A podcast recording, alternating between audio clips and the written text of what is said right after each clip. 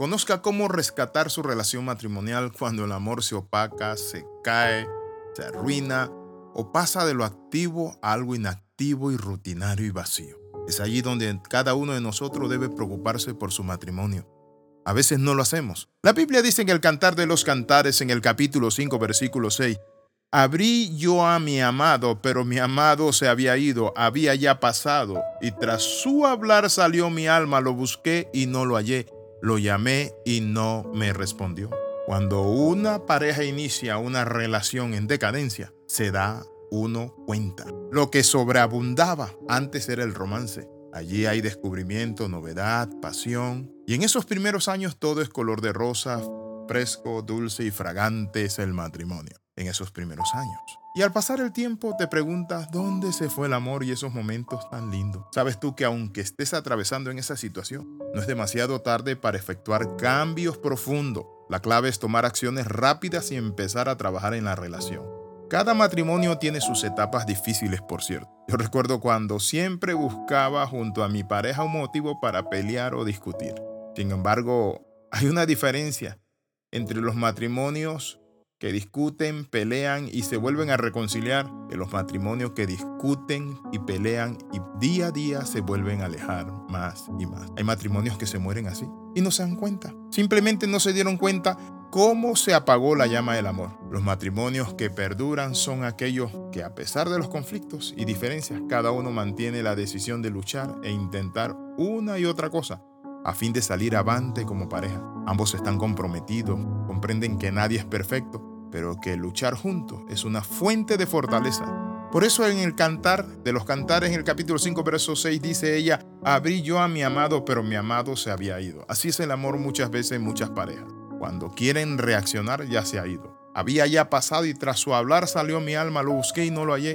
Lo llamé y no me respondió. ¿Cuántas mujeres hoy en día están llamando a sus esposos y buscándolo y ya no lo encuentran? Que el hombre se hizo apático, frívolo y distante. Pero Hoy te quiero hablar a ti, varón. Si tú estás en esa situación donde has apagado tu amor hacia tu esposa porque hay otra persona en tu relación, quiero decirte, no cometas ese error. ¿Por qué? Porque hiciste un pacto delante de Dios y ese pacto debe respetarse. Pero hay otro elemento importante. Una esposa con luchas, que necesita apoyo, al igual que tú, crecimiento.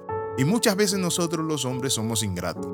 Tomamos a una mujer hermosa, guapa, pero nos da hijos y cuando ya le sale estría, su cuerpo cambia, se pone un poquito gordita, entonces ya comenzamos a mirar hacia el norte, el sur, a buscar nuevos mares para navegar. Y no debe ser así. La palabra del Señor dice en el libro de Malaquías, por cuanto fuiste infiel contra la pareja de tu juventud, contra la compañera de tu pacto, dice la palabra del Señor.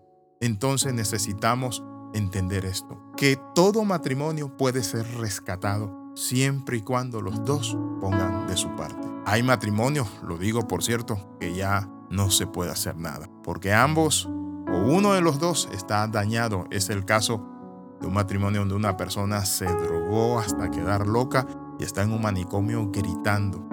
Ella tuvo que separarse de él. Hoy quiero hablarle de eso. ¿Cómo nosotros podemos trabajar nuestro matrimonio? Tengo algunos principios que quiero compartir.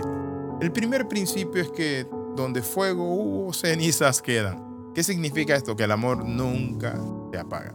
El amor siempre está allí. Es interesante, pero muchas veces pensamos que el amor es sentimiento. No, el amor no es sentimiento solamente. El amor es obligación, es deber. El amor es compromiso. El amor es cuidado, es atención. El amor es sufrido. Es benigno, no tiene envidia. Entonces necesitamos hacer un alto y volver a recuperar a nuestra pareja, volver a salir, a compartir, volver a hablar. Pero también, como dijo un consejero matrimonial, a mí me salvó mi matrimonio la tarjeta de crédito. ¿Por qué? Porque él pagó a un consejero con la tarjeta de crédito y salvó su matrimonio. Muchas veces nosotros estamos allí en crisis en nuestro matrimonio, pero no invitamos a nadie, ningún pastor, consejero, un hermano, un amigo, alguien que tenga la ciencia, el conocimiento y pueda ayudarnos a superar esas etapas que estamos pasando. Si buscamos ayuda, por cierto, vamos a encontrarla. Por eso la Biblia dice llamad, tocad y buscad.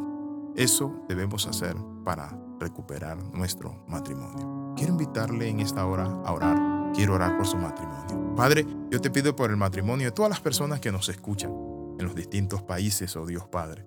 Te pido por esas relaciones, te pido, oh Dios Padre, para que vuelvas a avivar ese fuego, pero también que cada pareja se comprometa contigo en restaurar esa relación. En el nombre de Jesús oramos y damos gracias. Amén y amén. Escriba al más 502 42 45 60 89. Le saluda el pastor Alexis Ramos. Un saludo. Le saluda el capellán internacional Alexis Ramos. Bendiciones de lo alto. Nos vemos en la próxima.